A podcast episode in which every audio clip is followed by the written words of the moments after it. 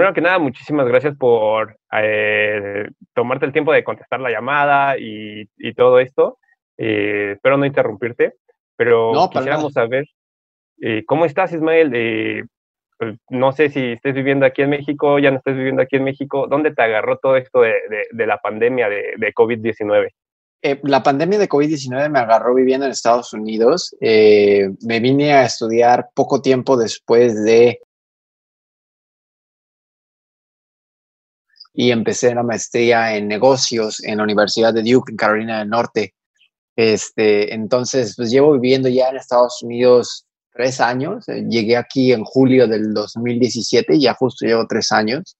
Este, eh, terminé mi maestría y ahorita estoy viviendo, de hecho, en, bueno, estaba viviendo en Nueva York, este, una de las ciudades que fue mayormente impactadas por los casos de el COVID-19. ¿No? Y este, pues por lo mismo de que era una ciudad tan densamente poblada, una ciudad que, este, que bueno, que eh, depende mucho de elevadores, de subterráneo, de tren, de transporte público para moverse, pues lógicamente iba a ser eh, impactada a esa magnitud. Entonces, pues a los primeros eh, síntomas o los primeros, ahora sí que los primeros casos alarmantes ¿no? que, vivimos allá, pues mi, esposa y yo decidimos salirnos de, eh, de Nueva York y nos venimos otra vez aquí a Carolina del Norte. Hay una que nos diste principalmente antes de que tú llegaras a Río, que es este vencer las barreras mentales que te puede, que te puede ocasionar un error y que no fue tuyo. Eh, estamos hablando del, caso de, dopaje que se te dio a ti, que no te dejó participar allá en 2011. Eh, em, y leía entrevistas que tú decías, es que me llamaban tramposo, me hicieron sentir mal, o sea, como que te cargaron toda esa culpa que no era tuya, pero al final tú venciste eso. ¿Cuál fue el motivante para no dejarte caer en ese momento tan difícil de tu carrera? Porque pues, fue un duro golpe para ti. Yo creo que hubo dos grandes motivantes. El primero de ellos fue eh, mi familia. Eh, siempre y adelante de todo eso fue, fue mi familia. Fue mi padre que me dijo, tranquilo, todo va a estar bien. Y yo le creí cuando me dijo, sí, todo va a estar bien. Y, me lo repetía cada día de, de, ese largo año que tuve la sanción.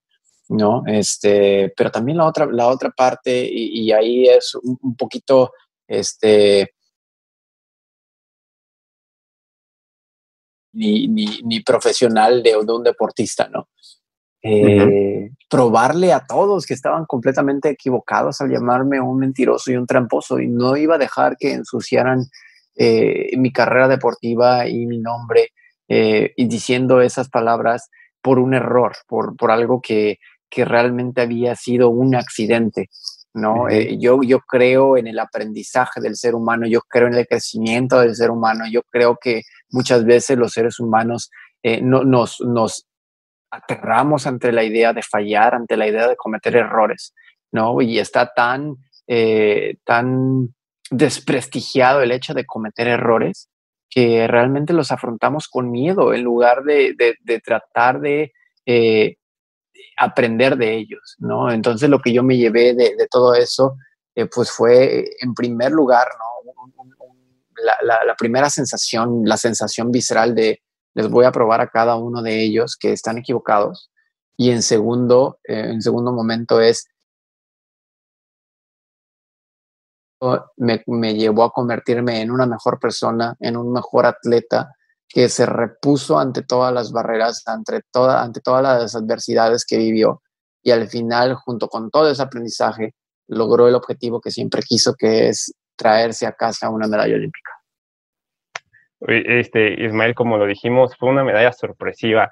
Y inclusive creo que tu foto va a ser una de las que ya está en la historia para, para, para los Juegos Olímpicos, porque demuestras la satisfacción de decir, sí se puede. O sea, esa famosa frase de que nosotros los mexicanos adoptamos, de sí se puede, sí se puede, tú la volviste realidad. Eh, ¿Qué le dirías a las nuevas generaciones que se están dedicando a todo esto? y que aparte de todo están viendo, viviendo en estos momentos algo complicado que no nos había pasado, que es frenar todas las competencias dirías este, a esos jóvenes para que sigan adelante? Porque tú es, fue un caso diferente, pero ahorita es, viéndolo en el presente, ¿qué le puede decir un medallista olímpico? Creo que, que la, la primera parte eh, que les recomendaría a todas las futuras generaciones es, eh, uno, eh, por sus sueños, busquen cuál es el sueño que quieren alcanzar en esta vida y peleen por buscarlo.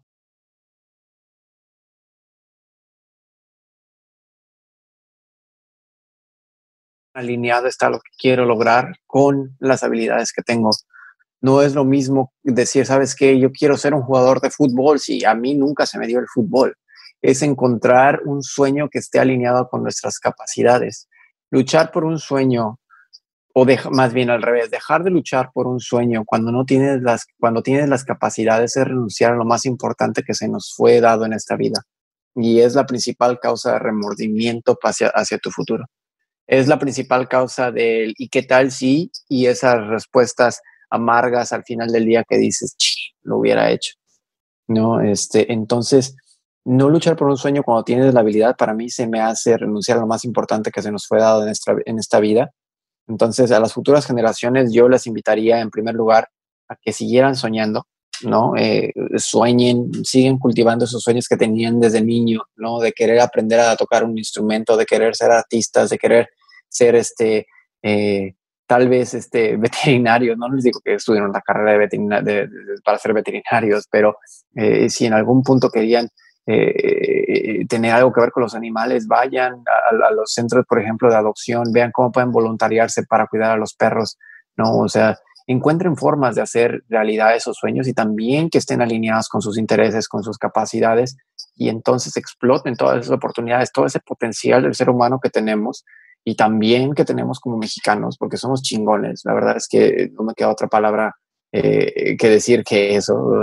úsenlo, utilícenlo, sean conscientes del potencial que tenemos, no lo desperdicien eh, viendo la tele, no lo desperdicien eh, jugando videojuegos. No, estoy, no estoy condenando los videojuegos, no estoy condenando el ver la tele como todo, con mesura. Es una gran oportunidad para distraerse, para relajarse, para reponer esas energías que tanto nos hacen falta en el día a día, ¿no? Pero tampoco hay que estar del otro lado y que eso se convierta en nuestra vida. Importante que es este soñar. ¿A qué edad tú empezaste a soñar con lo que ahorita es un hecho histórico porque es la primera medalla en pentatlón, moderno para México en Juegos Olímpicos? ¿En, ¿A qué edad comenzaste a soñar con, ese objetivo? Y ya después, pues, ya sabemos todo lo que pasó, ¿no?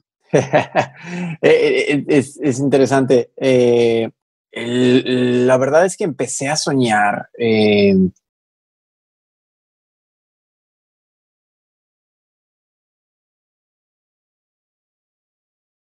Porque al principio lo que vivía mientras crecía y aprendía y era el pentatleta juvenil e infantil era, era un juego. Para mí era eh, y, la razón principal por la cual empecé el pentatlón moderno a temprana edad fue porque a los nueve años a mí me ofrecían un deporte que tenía cinco diferentes disciplinas.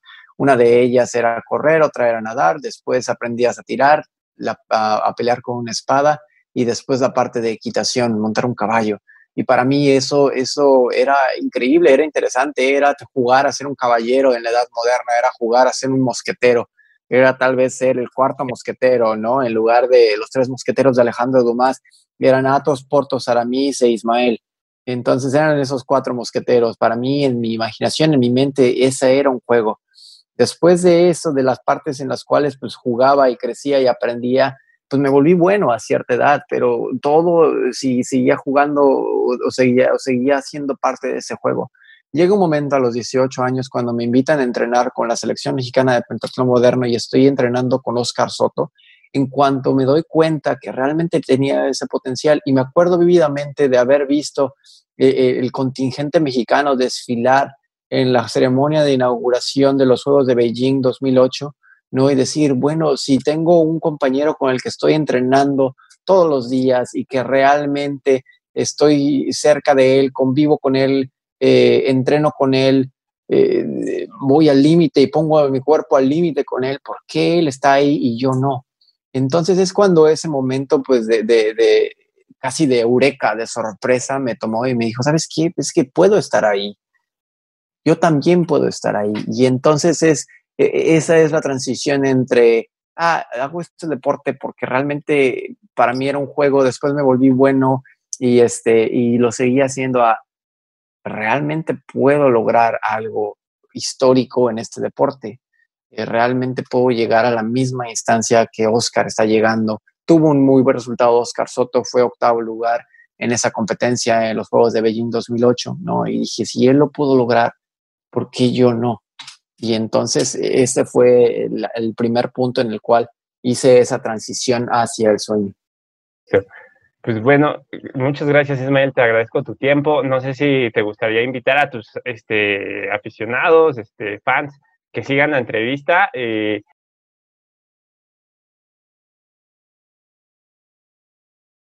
poco hemos sabido de ti últimamente?